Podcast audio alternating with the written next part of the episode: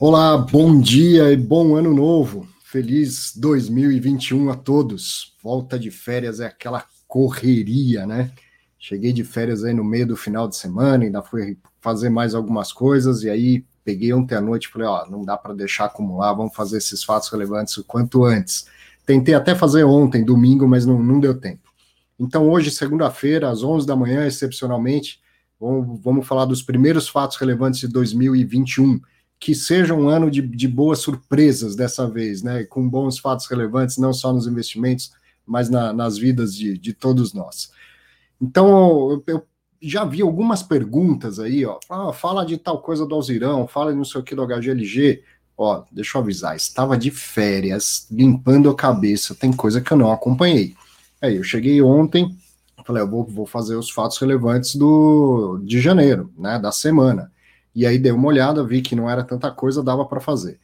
Nesse especificamente, eu não vi as coisas que saíram na última semana entre Natal e Ano Novo. Depois eu tento dar uma olhada, explicar em alguma outra mídia tal, mas agora especificamente não acompanhei.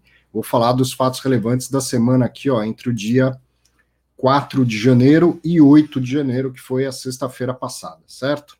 E começando com os com a lista dos que tem menos de 10 mil cotistas. Também não foi muita coisa dessa vez. O Loft no dia 4 de janeiro, o Blue Macau Logística no dia 5 de janeiro, o HSI Ativos Financeiros no dia 5 de janeiro também, a F Invest Recebíveis Imobiliários, depois no dia 7 o TRX Edifícios Corporativos e no dia 8 o Terra, o BM Cirela Terra Corporate. Esses foram os fatos relevantes dos fundos com menos de 10 mil cotistas. Vamos falar dos que têm mais de 10 mil cotistas? Começando aqui, ó, pelo HGLG, CSHG Logística, no dia 4 de janeiro, o fundo é administrado e gerido pelo pessoal do CSHG, tem então, quase 260 mil cotistas. Eles divulgaram mais um pagamento, né, a terceira parcela dos galpões de Extrema, em Minas Gerais. Esse pagamento foi de 5 milhões e 93 mil reais. O valor total a ser pago por esse, por esse empreendimento é de 90 milhões. No primeiro fato relevante, era um valor um pouco abaixo, uns 87 milhões, um negócio assim. Depois teve um outro fato relevante dizendo que tinha mudado o valor. Então, o valor total é de 90 milhões e vai ser pago em diversas parcelas de prazos e valores diferentes. Eu já expliquei isso no fato relevante original, né? E até agora já foram pagos 9 milhões e 200 a título de sinal, no, entre o dia do, é, entre fevereiro de 2020 e março de 2020, e também 45 milhões e 800 que já haviam sido pagos no dia 7 de julho de 2020. No dia desse fato relevante, que foi 4 de janeiro, anunciaram o pagamento de mais 5 milhões e 93, isso tudo já estava já tava previsto, e os outros todos também já estão previstos e, e foram detalhados na, em outros fatos relevantes e nos relatórios gerenciais. Isso o próprio pessoal do, do CSHG escreveu no fato relevante. Então ele foi mais curtinho, fazendo referência aos fatos relevantes anteriores e dizendo, ó, os detalhes da operação a gente já deu tanto em outros fatos relevantes como em, em, nos relatórios gerenciais. Aqueles galpões de extrema que o cotista já conhece e segue o cronograma de pagamentos, sem muita novidade, sem muito o que a gente precisa explicar por aqui. Outro fato relevante foi do Rio Bravo Renda Corporativa, o RCRB 11, que tem 27.300 cotistas, é administrado e gerido pela Rio Bravo. No dia 5 de janeiro, a notícia que o investidor não gosta, mas que acontece, né? Rescisão antecipada de locação no Continental Square Faria Lima.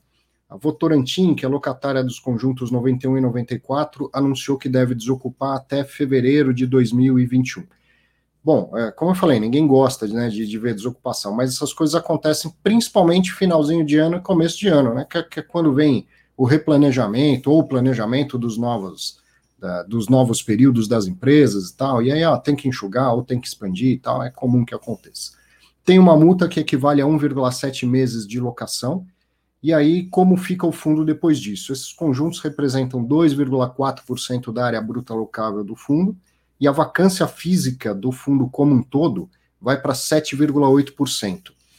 O impacto negativo no rendimento estimado é de 3 centavos por cota. E aí é legal, não que eles tenham detalhado exatamente quanto, mas está no texto e eu achei bacana lembrar isso, né?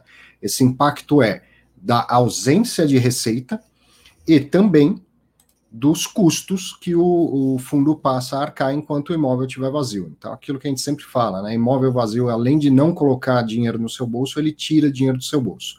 Então, esses custos individualizados por cada cota vão ser de 3 centavos. Então, foi esse o, o fato relevante do Rio Bravo Renda Corporativa, desocupação lá no Continental Square Faria Lima. Vamos até ver, testar o mercado para ver quanto tempo vai demorar para recolocar né, um inquilino nesse imóvel. É um imóvel muito bem localizado. Lá eu já trabalhei nesse prédio, inclusive, não no, lá no, andar, mas no primeiro andar. Vamos, é, é uma forma da gente acompanhar, além dos, uh, dos relatórios das consultorias imobiliárias, com aqueles dados todos, isso o cotista vê muito claramente, né? Ó, foi rápido para recolocar, demorou para recolocar, já tem um sentimento de como que está o mercado, está bem aquecido ou não. Continuando e passando o recado aqui, ó, lembrando a todos do curso Construindo Renda com Fundos Imobiliários, meu curso novo lá na Exame Academy, já está rodando cada vez melhor. Teve uns, uns probleminhas, assim, o pessoal reportou uns probleminhas com os vídeos, né, de. Não problema, mas alguns vídeos saíram da sequência, e aí dava uma embaralhada, tinha que ficar procurando. O pessoal já arrumou isso, já achou uma solução e independente do problema técnico, a, a maioria dos alunos muito satisfeito, deixando bons comentários, participando lá da, da pesquisa, e eu fico mais tranquilo assim, porque o conteúdo eu tenho certeza que é de primeiríssima qualidade. Vou deixar aqui o, o link para o curso para quem ainda não conhece. Mais tarde eu dou mais detalhes sobre ele. Seguindo aqui com fatos relevantes, esse aqui eu juntei. Estou é, chamando aqui de fatos relevantes dos fundos da 20, tá? No dia 8 de janeiro, o Vino 11, o VISC 11, o VILG 11 e o VIF 11, que é o, o 20 Offices, o, 20, o VISC 20 Shopping Centers, 20 Logística e o 20 Instrumentos Financeiros, todos eles administrados pela BRL Trust geridos pela 20, todos publicaram o mesmo fato relevante, igualzinho. O que, que seria? Os fundos impetraram um mandado de segurança, mandado, hein? Não vai falar errado, não é mandato, é mandado mandado de segurança em face da Receita Federal, a fim de reconhecer o direito de não recolhimento de imposto de renda e imposto de renda na fonte sobre rendimentos e ganhos líquidos na venda de cotas de outros fundos imobiliários. É, é outros fundos imobiliários da sua carteira. É requerido, o que, que, tá no, o que, que é requerido nesse mandado de segurança? O reconhecimento do direito de compensar os valores que já foram ou que vierem a ser individualmente pagos a títulos desses impostos, devidamente atualizados mediante a aplicação da taxa Selic e desde a data dos pagamentos indevidos realizados. Eu acho que. Assim, continua dizendo o seguinte: não tem garantia de sucesso, é uma ação judicial, não tem como garantir se vai ter sucesso ou não. Se a decisão for desfavorável, nada vai mudar para o fundo, porque o fundo já paga o imposto sobre o ganho de capital quando vende os fundos todos, no caso aqui desses fatos relevantes. Ele já paga o imposto de renda quando, quando fazem venda de fundo imobiliário com lucro, no ganho de capital, como se fosse pessoa física. Então, se a ação não der certo, não muda nada. Se der certo, muda muita coisa, tem um impacto muito bom. Mas uma ação judicial custa, então olha que bacana. Eles colocaram no fato relevante. A ação implica em pequenos custos fixos para o fundo relacionado ao processo, além da remuneração vinculada ao sucesso da causa ao escritório que patrocina a ação. Quem é da área do direito sabe que isso é, é comum. Em alguns casos, tem aquelas ações pra, com uma renda variável, né? Elas são vinculadas ao sucesso. Então, vamos ver, você tem X a receber. Se a gente for bem sucedido na, na ação judicial você me dá 10, 15, 20%, sei lá, o que, foi contratado com esse escritório de, de advocacia. Então, o custo é fixo, paga lá o custo do, dos processos e tal, e se der certo, aí sim o advogado ganha um, um valor razoável. Esse caso, ele vem desde 2013, eu vou deixar um link aqui, e depois vou colocar também lá no meu grupo do Telegram, tá? Se você não faz parte ainda, entre lá, porque é uma ferramenta fácil de eu distribuir bastante conteúdo. Isso é o seguinte, uh, em 2013, o pessoal do CSHG, quando na época era o André Freitas, aquela, o pessoal todo da Red, era antigamente a CSHG. E o, o, aquele pessoal, em 2013, lendo friamente lá as leis, né, a regulamentação toda sobre tributação, que é uma salada, como tudo que envolve isso no Brasil, chegaram à conclusão de que eles achavam que tinha que pagar imposto de renda quando vendia cota de fundo com lucro. E aí, não era prática no mercado, por quê? De uma maneira geral, quando se fala em fundo de investimento, não importa se é imobiliário ou não, fundo de investimento, qual é a regra geral? O fundo é isento, o cotista é que é tributado. Então, dentro da estrutura de fundo, ele compra e vende o que for, ações, imóveis, seja lá que, que fundo for, né? Fundo de renda fixa, compra títulos de renda fixa, vende com lucro, não paga imposto de renda aqui.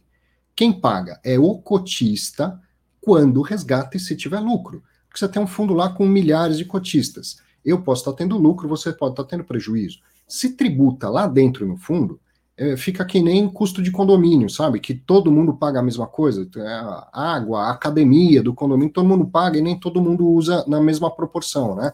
É, fora quem não usa. No caso do, do imposto de renda, se tributa lá dentro no fundo, todos os cotistas estão pagando o mesmo valor rateado por todos, sendo que tem gente que tem mais lucro do que outros, tem gente que nem lucro tem, teria prejuízo se vendesse as cotas tal. Então a regra geral é essa: fundos de investimento são isentos e os cotistas são tributados quando fazem os seus resgates, fora quando se aplica lá nos fundos de renda fixa, multimercado tal, aquele come cotas que antecipa a tributação. E no fundo imobiliário?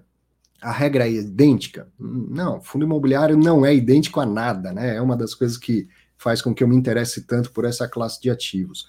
E, por exemplo, um fundo pode comprar e vender imóvel com lucro, ele não paga nenhum imposto de renda, né? Quem vai pagar imposto de renda é o cotista quando vender cotas com lucro, aquela coisa toda.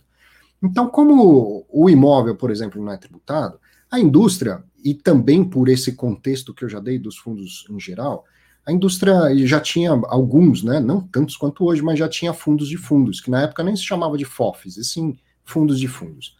É, eles não recolhiam imposto de renda sobre ganho de capital. Por quê? Ah, porque não faz sentido, é assim que funciona em toda a indústria, se o fundo imobiliário compra e vende imóvel com lucro, não, não paga imposto de renda, tal, por que, que eu vou pagar sobre cota de fundo? Mas o pessoal da Red, lendo friamente lá a regulamentação, olha, eu acho que tem que pagar, fez uma consulta à, à Receita Federal. Receita Federal, como eu chamo, é mestre dos magos, né? Aparece de vez em quando, fala alguma coisa e não dá tempo nem de você perguntar mais nada. Demorou, acho que mais de um ano para vir a resposta dessa consulta pública. E quando veio a resposta foi sim, precisa recolher imposto de renda sobre ganho de capital com, com venda de cota de fundo imobiliário. Um fundo de investimento imobiliário, quando vende cotas de outro fundo imobiliário e tem lucro, precisa pagar imposto de renda. Aí foi uma correria todo mundo que já existia na época. Imagina um fundo de fundos que já existia há 3, 4, 5 anos e tal, e não tinha recolhido nada. Foi uma correria para recolher os atrasados com multa, juros, e a partir de então todo mundo passou a recolher. Mas imediatamente alguns fundos da época entraram com ações na justiça ou com processos administrativos na própria Receita Federal. E as, a, as decisões não são todas idênticas, tá? Mas um dos, dos primeiros que já conseguiu reaver os valores é o BCFF 11. Quem acompanha os fatos relevantes já me viu falando disso, inclusive, e eles anunciando em fato é, relevante que estão distribuindo os valores que finalmente é, não, não cabe mais recurso tal, e que entrou uma bolada para o fundo, corrigido pela taxa Selic. Então, muitos fundos estão tomando a mesma medida, buscando mostrar para a Receita que, olha, não faz o menor sentido, embora esteja na regulamentação, não faz o menor sentido o fundo de investimento ser tributado nesse caso. A Receita vai, é, no caso do BCFF, a decisão foi, foi administrativa lá na Receita, alguns outros entraram direto na Justiça. Se não me engano, o Mogno já entrou na Justiça, a primeira decisão foi desfavorável, e agora o pessoal da 20 resolveu fazer isso para todos os, os fundos. É, faz sentido, sim, eu lembro na época, e eu escrevi um texto, vou deixar aqui e depois eu vou colocar também lá no meu canal do Telegram. Esse texto eu escrevi em 22 de julho de 2014, felizmente ainda está no ar, quando eu escrevia lá no Infomoney o blog dos fundos imobiliários, que eu comecei em 2013 a escrever esse blog. Hoje em dia eu não, não escrevo mais, mas o pessoal mantém lá, fiquei feliz de saber, ó, aproveito para dar um abraço a todo mundo do Infomoney. Em 2014 eu escrevi esse texto que eu chamei de uma conta amarga e atrasada para alguns fundos pagarem. E aí eu expliquei todo o embrólio tal, então quem quiser ter mais detalhes, tá tudo aqui. E aí tem lá o texto da, da, da lei que fala assim, olha, o fundo imobiliário, deixa eu achar aqui, ó. tem lá um artigo 16A, inclusão de um artigo 16A, que diz assim: o fundo imobiliário é tributado quando tem ganho de capital com títulos de renda fixa e de renda variável. Ora, cota de fundo imobiliário é um ativo de renda variável. Então, se um FI comprou cotas de outro FI, que é um ativo de renda variável, e, e vendeu com lucro, tem que pagar imposto de renda. Se olhar estritamente o que está escrito na regulamentação, sim, tem que tributar. Agora, não faz o menor sentido e muitos fundos estão discutindo isso. Eu acredito que as decisões tendem a ser favoráveis e quanto mais gente entrar na justiça ou na via administrativa, vai forçar a Receita Federal, o mestre dos magos, a uma hora falar, gente, vamos arrumar essa coisa aí, né? Vamos arrumar a regulamentação, vamos falar para o pessoal de Brasília que precisa mudar a lei, ou se der para fazer na própria Receita Federal, eles fazem. É, a indústria está reagindo. Então é isso, para quem não tinha entendido essa questão de todos os fundos da 20 Partners, é isso, eles estão buscando na justiça via mandado de segurança, com base no, no caso do BCFF, que já foi bem sucedido também, é, essa compensação de tudo que foi pago e parar de pagar daqui para frente. Tomara que sim, tomara que sejam bem sucedidos e que uma hora a Receita vá lá e normatize e normalize isso para todos os fundos porque esse caso especificamente não faz o menor sentido mesmo. Vamos lá, seguindo com mais fundos, mais fatos relevantes. O último da semana foi esse aqui, do dia 8 do 1, o RBR Properties, que é o RBRP 11, administrado pela BRL Trust e gerido pela RBR, tem 60.675 cotistas, anunciou quinta emissão de cotas. Então, acho que é a primeira anunciada em 2021 ato do administrador, quinta emissão de cotas, que ainda não foi registrada na CVM, e sendo esta uma, uma 400, ou seja, aquela pública propriamente dita. Daqui a pouco eu quero fazer um comentário a respeito disso. O valor da emissão é de 350 milhões de reais e 83 350 milhões e 83 reais e 16 centavos. Vai ter direito de preferência, mas ainda não sabe a proporção, tá? Ele só o fato relevante foi só para anunciar o ato do administrador. A oferta ainda não foi registrada na CVM. Quando for, vai ter todos os detalhes. E aí, certamente, vem mais um fato relevante explicando todos esses detalhes. Bom, o que, eu queria falar a respeito da, do fato de ser uma 400? E eu notei no final do ano que mais alguns fundos começaram a anunciar as, as ofertas públicas agora de acordo com a instrução CVM 400 e não com a 476. O que, que me parece aqui? Nos últimos dois anos, 2019 e 2020, teve muita oferta pública, com é, usando principalmente a 476, que é aquela oferta só para investidores profissionais. E você que já acompanha fundo imobiliário, mesmo que seja um ano, você já percebeu isso, parece até que virou praxe. Ao invés de fazer uma oferta pública propriamente dito, faz só a 476, que faz a 476 que só pode profissional, mas dá direito de preferência. E aí, com isso, mesmo quem não é profissional, um cotista comum, né, sendo ele já cotista, ele recebe o direito de preferência. Então, até brinco que o pessoal uh, achou algo no meio do caminho aqui, ó. É 400, 476 mais. Eu brinco que inventaram a instrução 438, que é uma oferta para investidores profissionais, mas que atinge uma grande base de investidores comuns. Só via direito de preferência, mas atinge uma grande base de investidores comuns deu certo, alguém tentou, deu certo, o mercado é assim, não está errado, tá? Foi, abriu a porteira, um monte de gente fez. E foi assim a maioria das ofertas de 2019 e 2020. Bom, o investidor começou a reclamar, começou a achar que fundo imobiliário não estava subindo por causa de emissão de cotas. Quero deixar muito claro que eu discordo totalmente disso, mas totalmente disso. Aliás, em 2019, o IFIX subiu 37%, foi um das classes de ativos que mais subiu naquele ano e teve tanta oferta quanto em 2020. Ninguém falou que fundo imobiliário não subia por causa de, de oferta pública. Aí em 2020 o IFIX cai. É assim, tem ano que sobe, tem ano que cai. Aí se o IFIX está caindo, precisa achar um problema para isso, né? Ainda assim, se o Ibovespa tivesse caído mais do que IFIX em 2020, ninguém ia falar isso. Mas como o Ibovespa bombou, bateu o máximo e tal, aí começaram a achar que tinha que ter um motivo para o IFIX não subir. Então, quero deixar claro, eu discordo totalmente dessa ideia de que o IFIX não subiu por causa do excesso de, de emissões. Nem vi excesso, na minha opinião. Muito bem, seguindo. Mas o cotista começou a reclamar. Então, o que, que os administradores começam a fazer? Voltam lá para o original a fazer emissões 400, que é pública de verdade. Então, qualquer um pode comprar, não é só profissional. Qualquer investidor pode entrar na nova emissão. Quem já é cotista e quem não é cotista. Então, com isso, abre totalmente né, para novos cotistas. O, o, espectro, o aspecto é muito maior, quer dizer, eu, eu posso atingir um, qualquer número de, de investidores, né, não preciso ficar limitado ao meu número de cotistas, e também o pessoal da, da indústria de distribuição, as corretoras, eles podem fazer uma distribuição ativa, um trabalho ativo aí de distribuir. Então, vai começar a chegar e-mail, vai, vai começar a tocar seu telefone e tal é o original, vamos dizer assim. É a forma mais comum de ser feita quando você quer atingir um grande público que não seja estritamente o público profissional. Então, eu, eu acho que com isso, uh, chega aí num meio termo.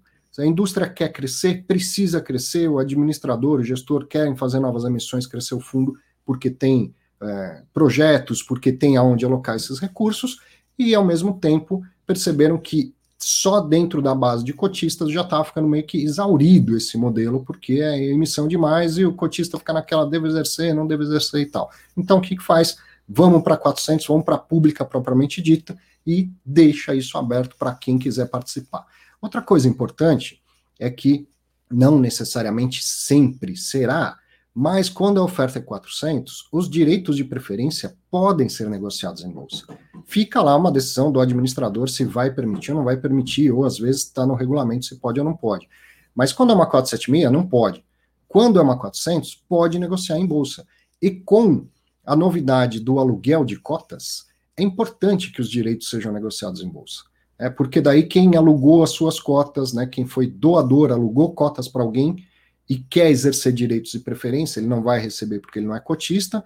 O processo, o fluxo interno da B3, né, entre doador, tomador e a B3, é se eu doei minhas cotas, doar é forma de falar, eu aluguei, eu estou recebendo aluguel, e tem uma nova emissão, eu quero exercer os meus direitos, eu não, não recebi, porque efetivamente eu não sou cotista, eu manifesto que eu quero exercer, a B3 fala para quem tomou as minhas cotas, compre direitos em bolsa e entregue para o Arthur.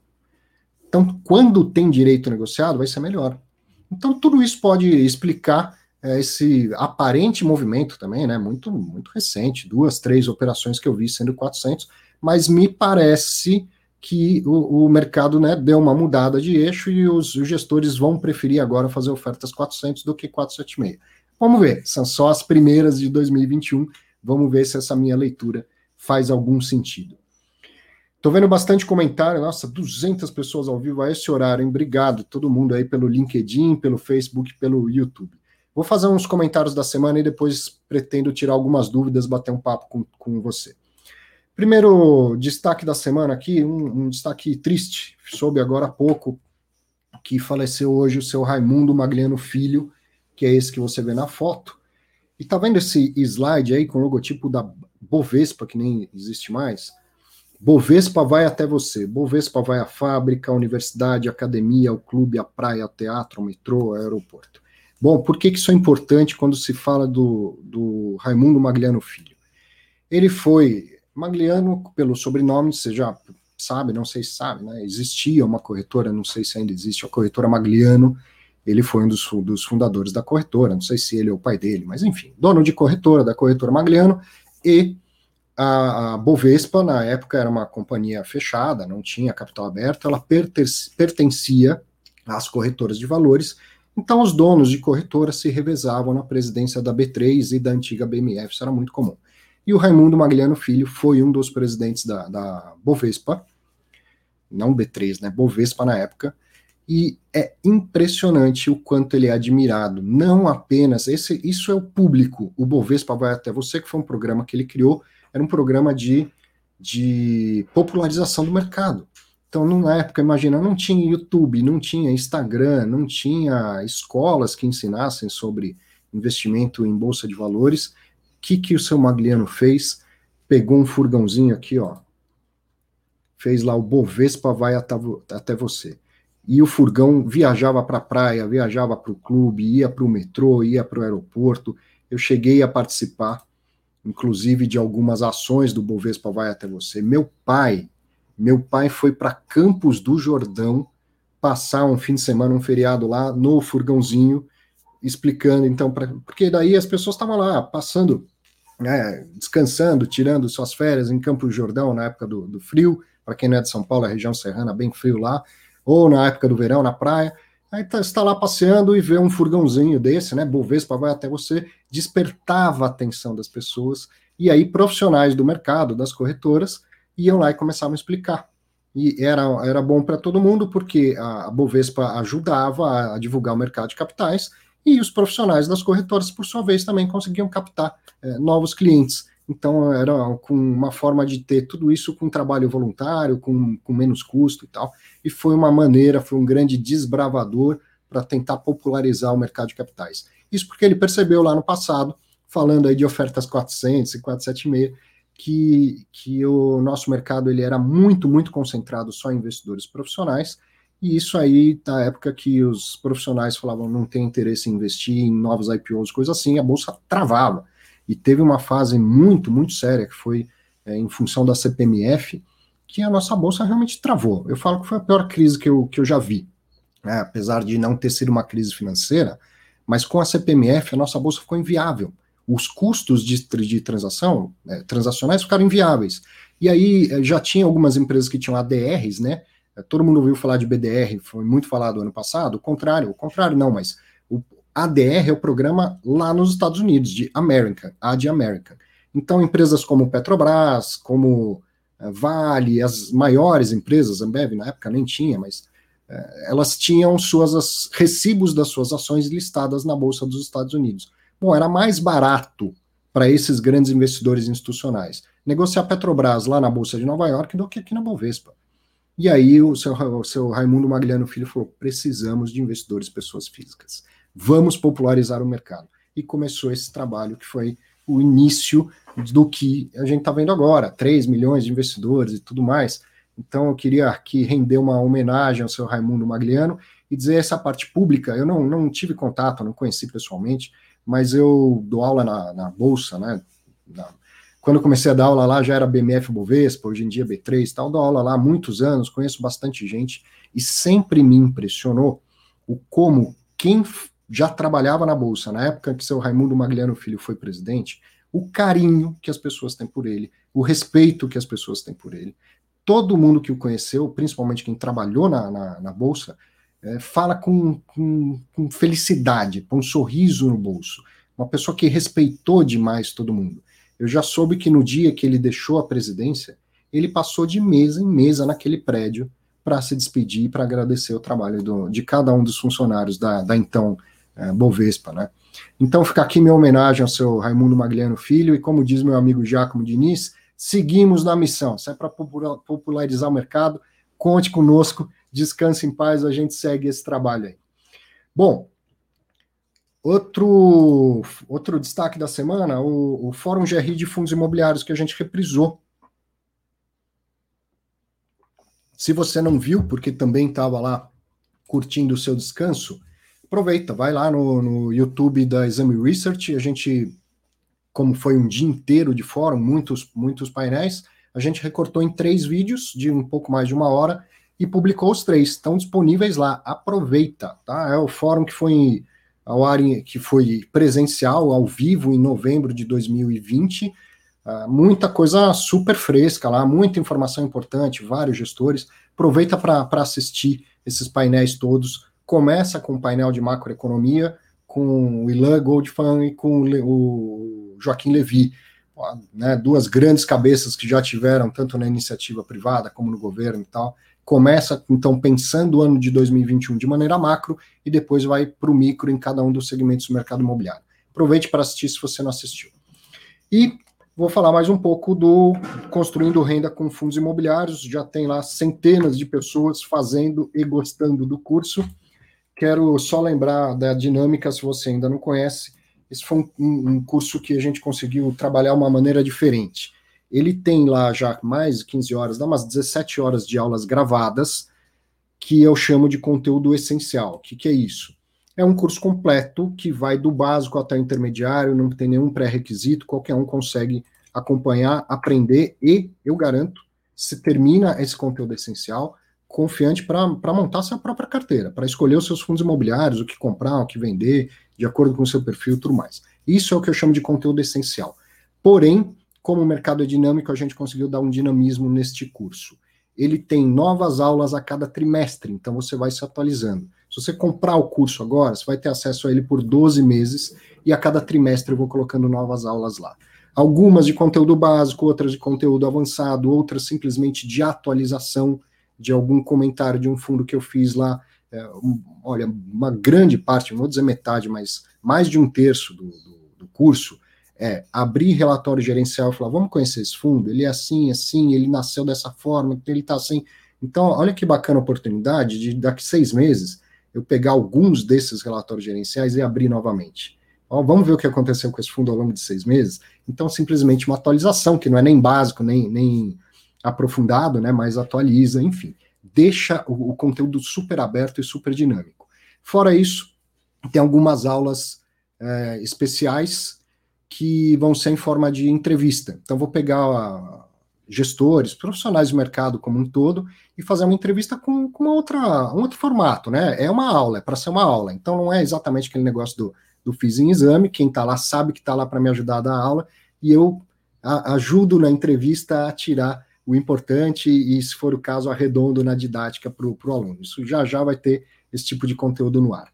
Então tá aí, falei, fiz também aqui o meu meu merchan do, do curso Construindo Renda com Fundos Imobiliários. Pode comprar tranquilo, tenho certeza que você vai ficar satisfeito.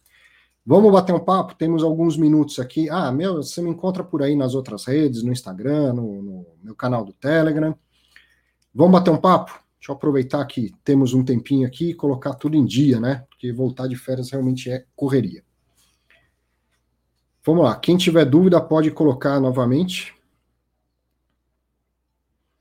Ó, o Bruno falando que comprou o curso. Que legal, Bruno. Comprou o curso e estão achando muito bom. Obrigado. E que recomenda para quem quer aprender a pescar. Isso aí. É, é... O que, que não tem? Não tem recomendação lá, né? Eu sou professor, vou te ensinar de a Z o que é fundo imobiliário. Dúvidas? Eu sei que muitas delas já, já foram enviadas, mas peço para mandar novamente. Obrigado, pessoal, desejando bom retorno. A você também, né? Deve ter muita gente voltando agora, né? Desenferrujando depois das férias. É importante, né? A gente dar uma, uma parada, porque o ano, ainda mais o ano de 2020, foi puxado para todo mundo. Ó, Carol tá dizendo aqui, ó, falar do BBPO 11 após o fato relevante do bebê. Carol, não estou atualizado, vou ver. Aí eu faço algum conteúdo no Instagram, dou um jeito de, de falar sobre isso, tá? Importante, inclusive, porque não estou sabendo desse fato relevante que está falando. Deve ter saído até o dia 30. Mas vou ver. Flávio, professor Arthur, parabéns pelo excelente trabalho. Obrigado. Em uma carteira de FOFs, é importante diversificar em, em, diferentes gestoras? Sim, eu acredito que sim. Se você quer ter uma carteira só de FOFs, então diversifique, né? Tenha pelo menos três, quatro gestores diferentes. Preço sobre valor patrimonial seria um dos principais pontos de atenção ao fazer uma carteira dessa? Não, Flávio, preço sobre valor patrimonial é um ponto de atenção para evitar que você compre caro, tá? Mas isso vem lá para o final da sua análise. Então, o que, que você vai analisar num, num FOF? O gestor, principalmente o gestor. Como ele se comporta. Hum, vamos lá, começa pelas taxas. Taxa de administração, gestão, sempre vai ter e tal. Taxa de performance, tem. Se tiver, já entenda que tem ali algo com um perfil um pouquinho mais, mais arriscado. Qual é o, o benchmark, né? Qual é o patamar, qual é o comparável aí dessa taxa de performance? É CDI, puramente CDI? Ah, já, já não dá mais, né? O mercado mudou, só CDI não dá.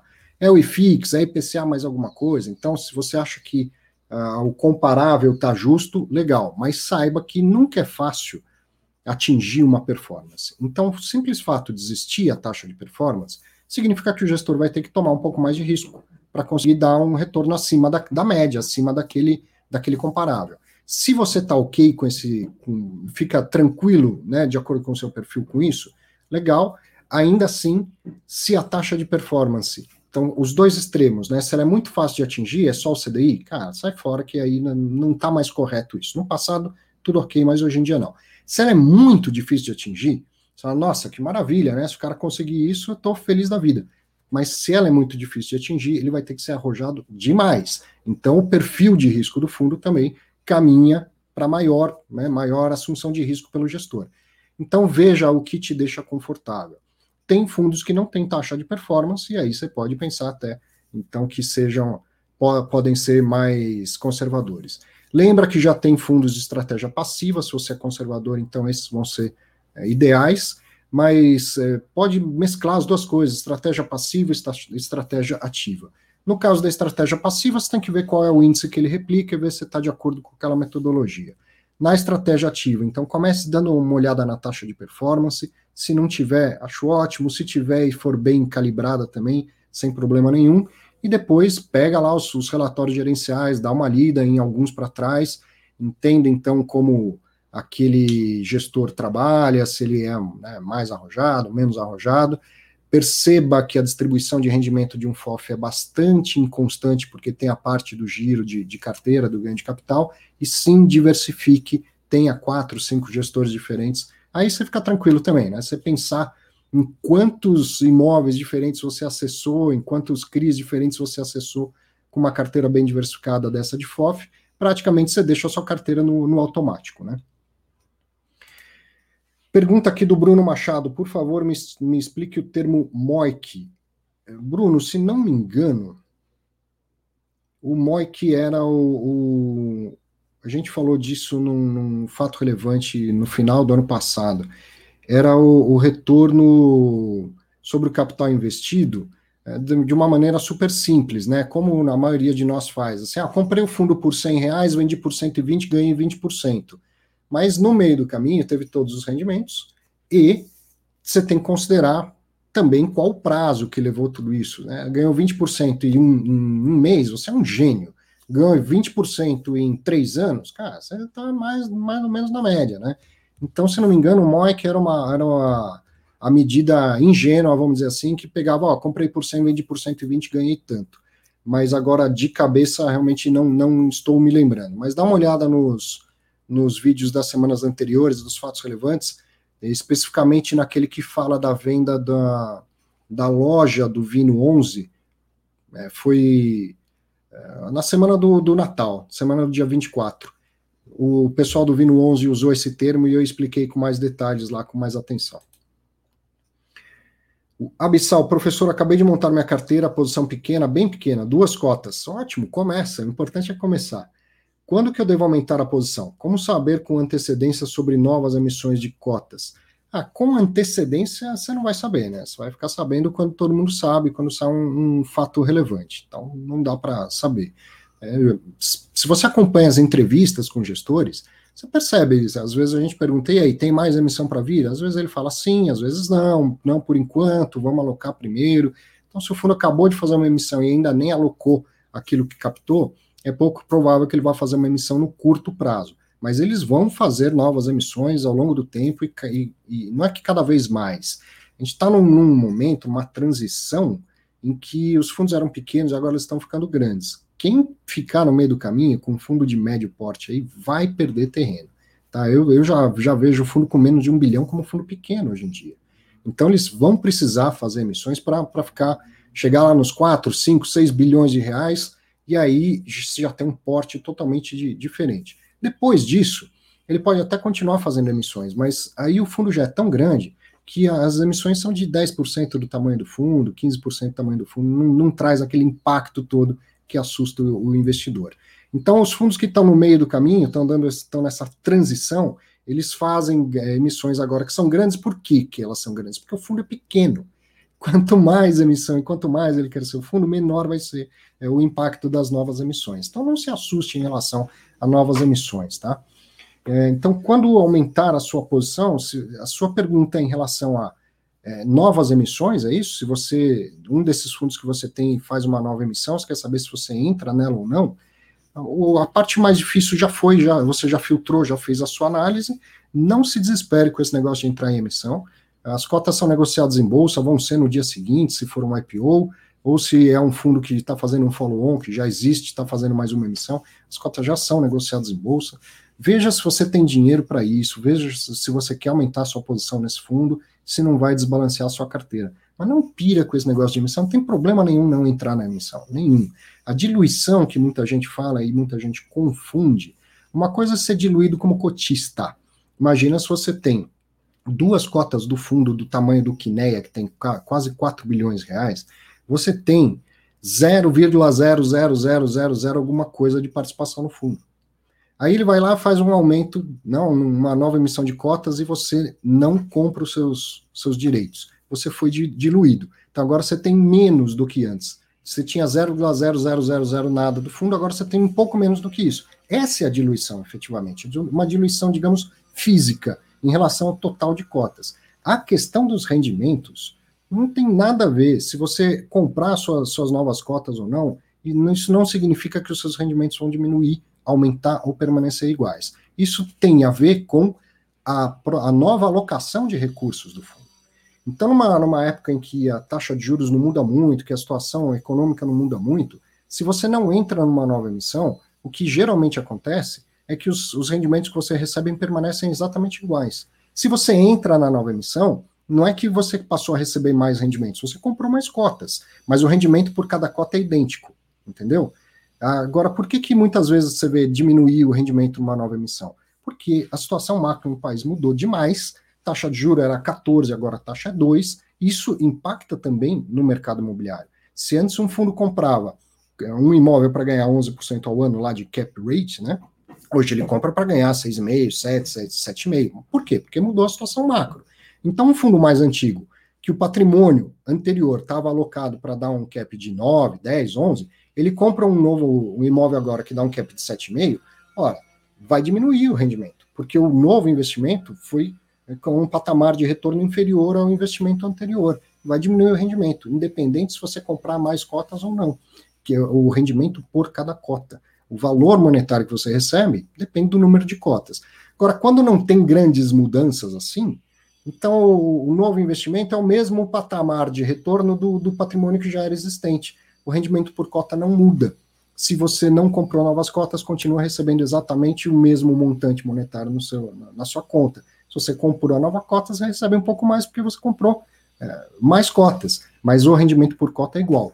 Não, não se desespere com esse negócio de emissão entre se você tiver dinheiro, se estiver satisfeito com o fundo e se não for desbalancear o seu portfólio. Ó, o, o Arthur Akira está tá dizendo que o Banco do Brasil informou que vai fechar várias agências. Saiu hoje o fato relevante. Então, pelo que eu estou entendendo, realmente não vi, é um fato relevante da companhia aberta, Banco do Brasil. Ah, agora, o que, que precisa saber? O que, que isso afeta o BBPO, o que, que isso afeta os fundos de, de agência como um todo? Ele pode falar assim: olha, eu vou fechar um monte de agência, mas não aquelas que pertencem ao fundo imobiliário. Ah, então aí é, nada afetaria o, o BBPO 11 e o, o, renda corporativa, o BBRC 11 assim por diante. É, precisa ver melhor, esse é um fato relevante da, do, da ação da companhia, que deve ter feito até a ação subir, significa menos custo, mais eficiência, mais é, melhor utilização do, do, da tecnologia, Agora precisa entender o que, que isso afeta o fundo imobiliário e seria importante que o Banco do Brasil, então, se manifestasse sobre isso. Né, que o administrador dos fundos imobiliários pedisse para o Banco do Brasil: você pode se manifestar a respeito especificamente das agências que você aluga aqui com a gente? Você já tem um plano para elas? Você pode anunciar ao mercado? Né, porque também o fundo imobiliário precisa soltar fatos relevantes, mas não adianta soltar um fato relevante dizendo não sei. É, se for o caso, eles vão fazer isso. O pessoal do Votorantim solta um fato relevante dizendo: ó, o Banco do Brasil não tem obrigação de me informar e não me informou nada, de tal forma que eu não sei se, se ele vai ou não é, desocupar as agências do fundo. Mas seria importante, Banco do Brasil e Votorantim têm um bom relacionamento, Banco do Brasil é o maior acionista do Votorantim, seria importante então que eles se, se falassem e saíssem fatos relevantes específicos dos fundos de agência. O que, que eu acho do Red AAA? Ô Pedro, eu não faço esse tipo de comentário específico do fundo, ah, se eu acho bom, se eu acho ruim, porque eu não sou analista de, de valores imobiliários, certo? Marcos, professor, comenta sobre o resultado da consulta pública do Alzirão. Me parece que o único item que não foi aprovado foi o aumento do valor para um bi. Consegue entender o porquê? Marcos, eu achei bem, bem curiosa também essa consulta pública no, no seguinte sentido. Eles Consulta pública é praticamente uma Assembleia Geral à distância, e eles propunham lá três itens. Um era uh, aprovar conflito de interesse, né, para que então o fundo pudesse comprar cotas de um outro fundo administrado por eles, que investe em torre de celular e em data centers. Os outros era permitir o uso de estruturas financeiras, como CD, recebíveis para CRI e tal. Em outras palavras, o outro era permitir a alavancagem. E o terceiro era permitir o aumento do capital autorizado, que faz com que o administrador possa fazer novas emissões pelo ato do administrador. Então, achei super curioso que os dois primeiros itens foram aprovados e o terceiro não. Quer dizer, o que o mercado diz para o administrador? Alavancar, assumir mais risco? Pode. Conflito de interesse, que assume mais risco? Pode. Fazer novas emissões de cotas? Não, isso não pode. Isso não pode. Ah, por quê? Não é que não pode. Para fazer novas emissões de cotas, quando exaurir esse capital autorizado que está no regulamento, tem que convocar uma assembleia primeiro. Convoca a assembleia, olha, quero fazer uma nova emissão de cotas, você permite? Mas essa assembleia por maioria simples e tal, geralmente é simples de, de aprovar. Óbvio que ele chegar, se ele chegar com uma proposta que pareça ruim, com preço inadequado, preço muito abaixo do patrimonial ou muito abaixo do mercado, tal, pode ser que não seja aprovado. Então, a partir de agora, tem que fazer uma assembleia. Não é que seja ruim, mas tira a celeridade do processo, tira a agilidade do processo. Então, às vezes, ele tem lá um imóvel que ele acha bom, que ele quer comprar, ele consegue uma opção ali, ó, segura esse imóvel para mim que eu faço uma 476 rapidinho, estou com dinheiro no bolso. Agora não, ele tem que falar, olha, segura o imóvel aí, que eu vou convocar uma assembleia para daqui 30 dias, tem que convocar com 30 dias de antecedência, ver se vai ser aprovado. Se for aprovado, da entrada na papelada da, da oferta pública, e aí eu vou ter dinheiro para comprar. Quando o mercado imobiliário está aquecido, esquece, que senão né, não, ninguém vai segurar esse imóvel para você. Então, o que, que me parece? Aquilo que eu falei agora há pouco, que é, essa inteligência coletiva, vamos dizer, da internet, tem hora que, que alguém, todo mundo sai pensando uma mesma coisa. E eu notei muita gente achando que o IFIX não subiu em 2020 por causa do excesso de emissões de fundos imobiliários. Coisa que, como eu disse, discordo totalmente. 2019 teve o mesmo valor em emissões, com muito menos cotistas, e o IFIX subiu 37%. Em 2020, cresce 80% o número de novos cotistas, tem o mesmo valor de emissões, deve ter sido um pouquinho a mais no fechamento do ano, mas não 80% a mais, ou seja, teve praticamente o mesmo valor de emissões de 2019 para uma base de cotistas 80% maior. Então, proporcionalmente, teve até menos emissão em 2020 do que em 2019. Aí o IFIX caiu. Então, se o IFIX caiu, tem que achar um culpado.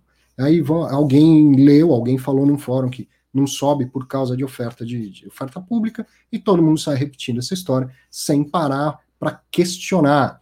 Então, uma coisa importante eu, professor, sempre falo, né? Menos idolatria e mais estudo. Não são as afirmações, não são as certezas que nos fazem progredir. São as dúvidas, são as perguntas. Antes de sair concluindo alguma coisa, questione, se pergunte, né? Questione você mesmo. Será que faz sentido isso que esse cara está falando? Bom, como que foi ano passado? Teve mais emissão, menos emissão, e FIX subiu, e FIX caiu? 2019 subiu para caramba e FIX teve o mesmo valor de, de emissões para menos cotistas. Então a emissão que não deixa o fundo imobiliário subir?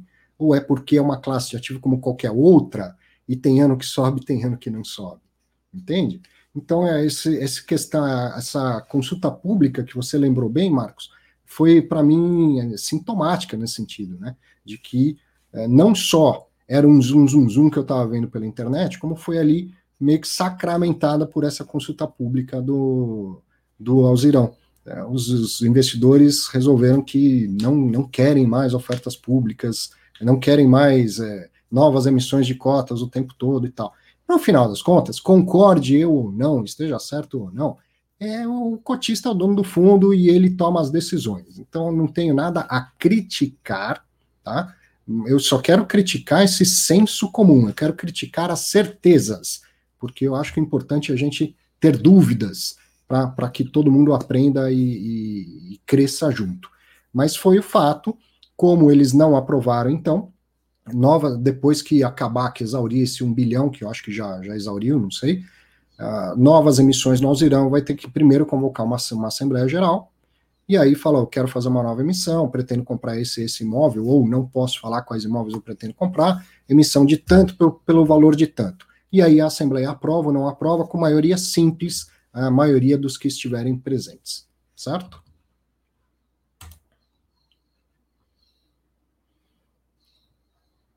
O, a Luciana Ferreira está perguntando se já tem vídeo extra disponível no curso, principalmente entrevista com gestores. Luciana, vou, vou abrir o jogo com, como eu sempre faço.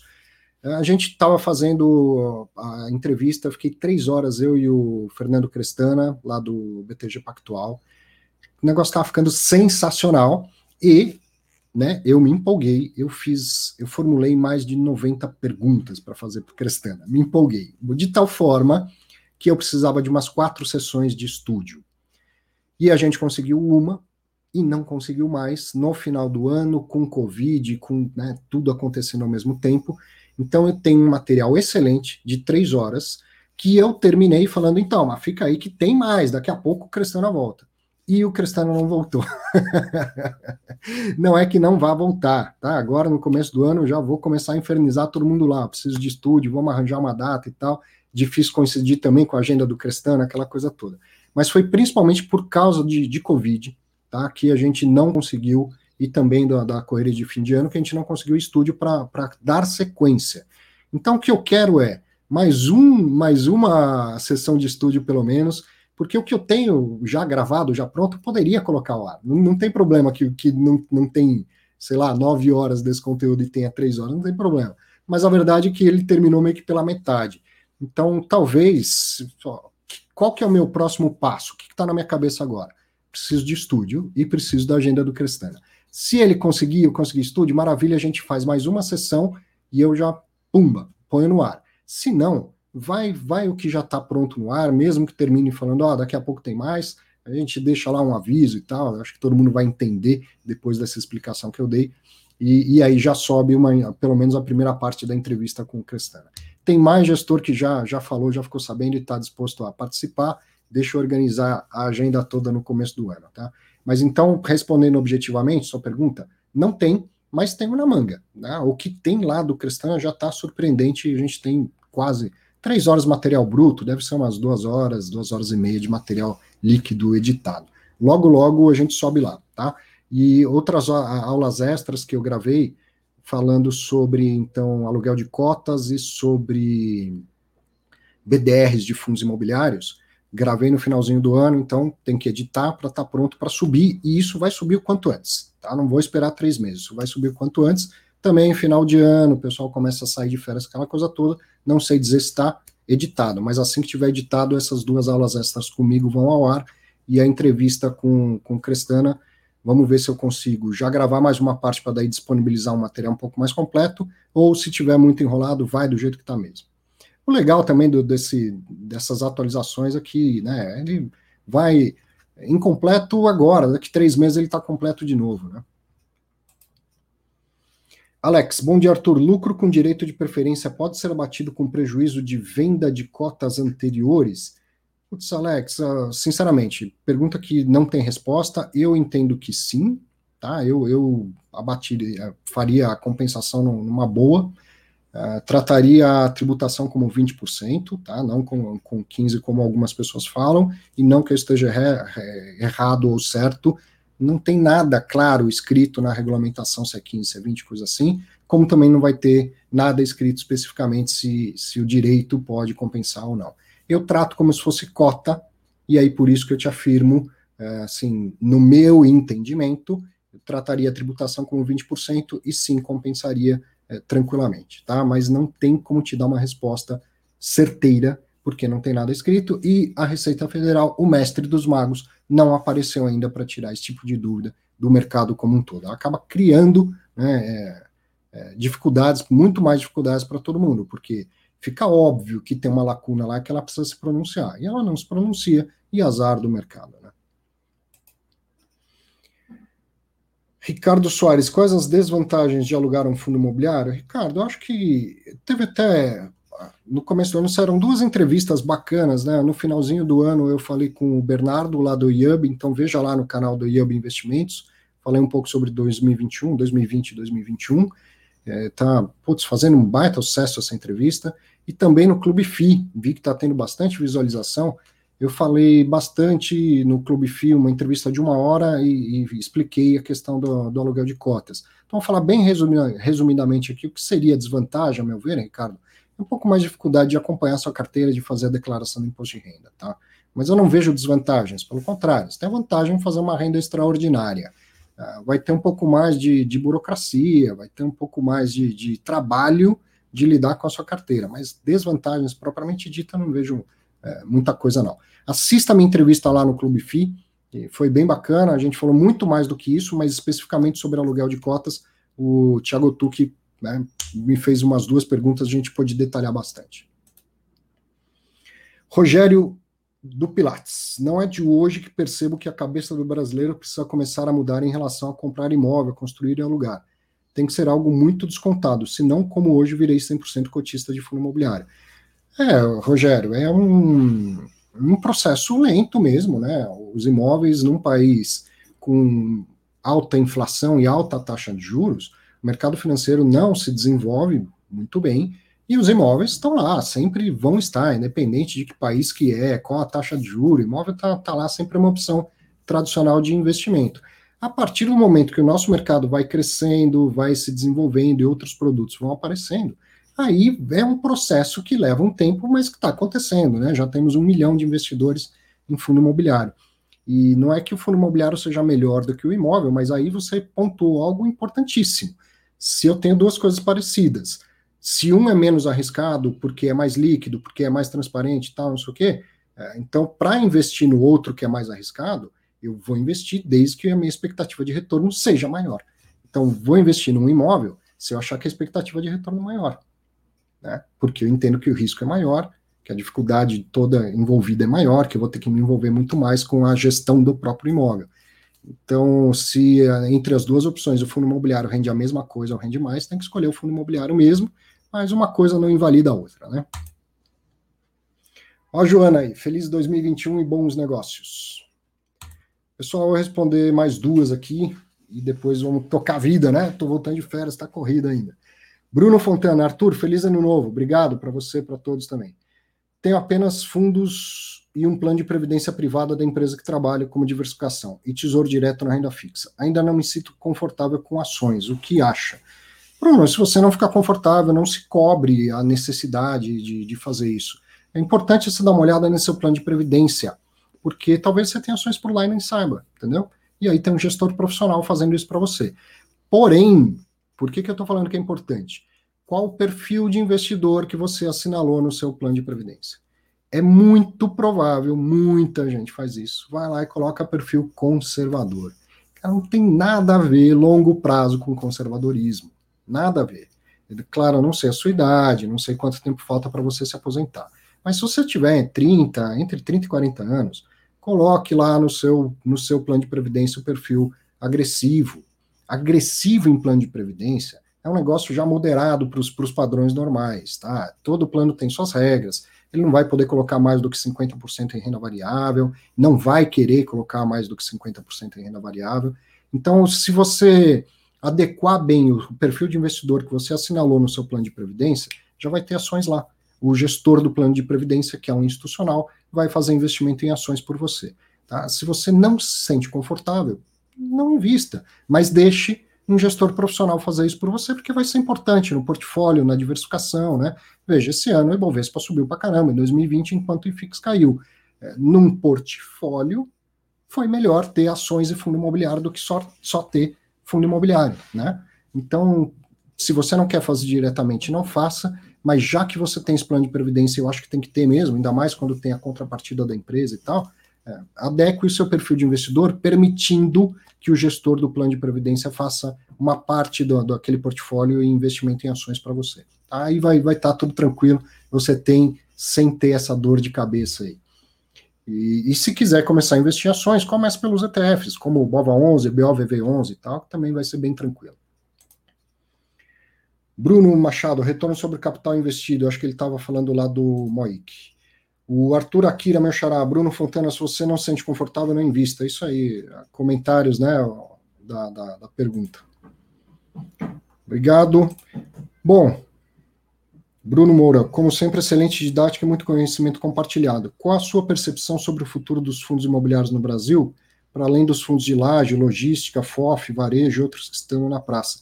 Bruno, o Rodrigo Medeiros fez uma publicação no Instagram dele falando da nova composição do IFIX. Eu já fiquei admirado de ver que fundos de lajes corporativas respondem por 16, um pouquinho mais do que 16% do IFIX. Quando eu comecei lá em 2010 era mais da metade, nem tinha IFIX ainda, era mais da metade da indústria. Então isso mostra o, o processo que está acontecendo e que vai, vai continuar. Outros segmentos é, chegando, não são ser novos segmentos, eles apenas vão, vão chegar mais estruturadamente, aos fundos imobiliários, e, e isso a gente já vê acontecer no ano passado com um agro, né? E com estratégias passivas. Daqui a pouco vai ter outras coisas. O Alzirão abriu a porta aí para torre de celular e, e CPDs, né? De, de, processamento de dados. Isso é normal. Eu acho que é uma, uma progressão natural do, do mercado de fundos imobiliários. Vai continuar acontecendo. Não acho que é um processo rápido, mas ele vai acontecendo. Então, veja, de menos de 10 anos para cá, lajes corporativas deixou de ser metade da indústria para ser 16% da indústria. Por quê? Porque shopping cresceu para caramba, porque galpão de logística cresceu, porque CRI cresceu absurdamente.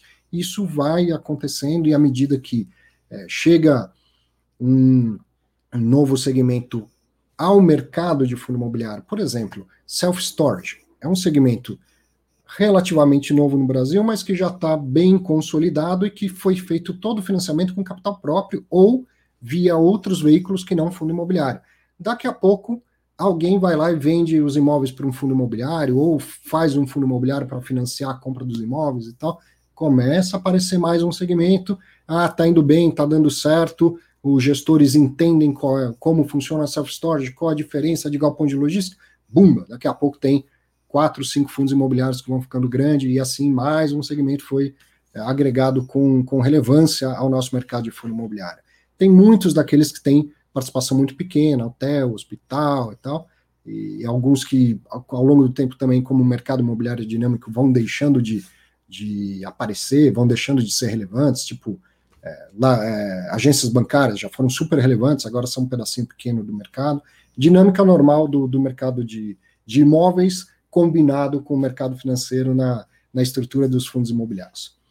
Bom, muito obrigado, um excelente 2021. Vou encerrar por aqui, uma hora de, de bate-papo em uma semana com um pouquinho de, de fato relevante, mas a gente conseguiu aprender e conversar bastante. Grande abraço, uma boa semana. Sábado tem mais fatos relevantes. Até lá, abraço.